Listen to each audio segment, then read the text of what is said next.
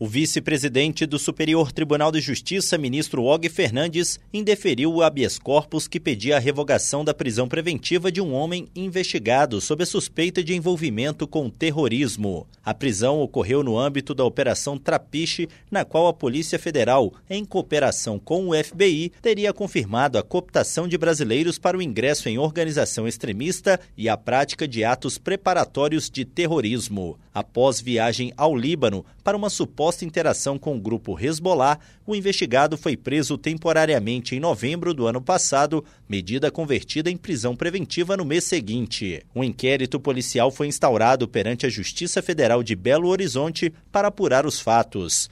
A defesa impetrou habeas corpus no Tribunal Regional Federal da Sexta Região, alegando excesso de prazo da prisão preventiva. A liminar foi negada sob entendimento de que a demora se justifica diante da complexidade da investigação, mas determinou o prazo de 15 dias para a conclusão das diligências pendentes. No STJ, a defesa sustentou que não teve acesso aos documentos do inquérito e que a prisão é ilegal, pois já teriam se passado 90 dias sem o oferecimento da denúncia.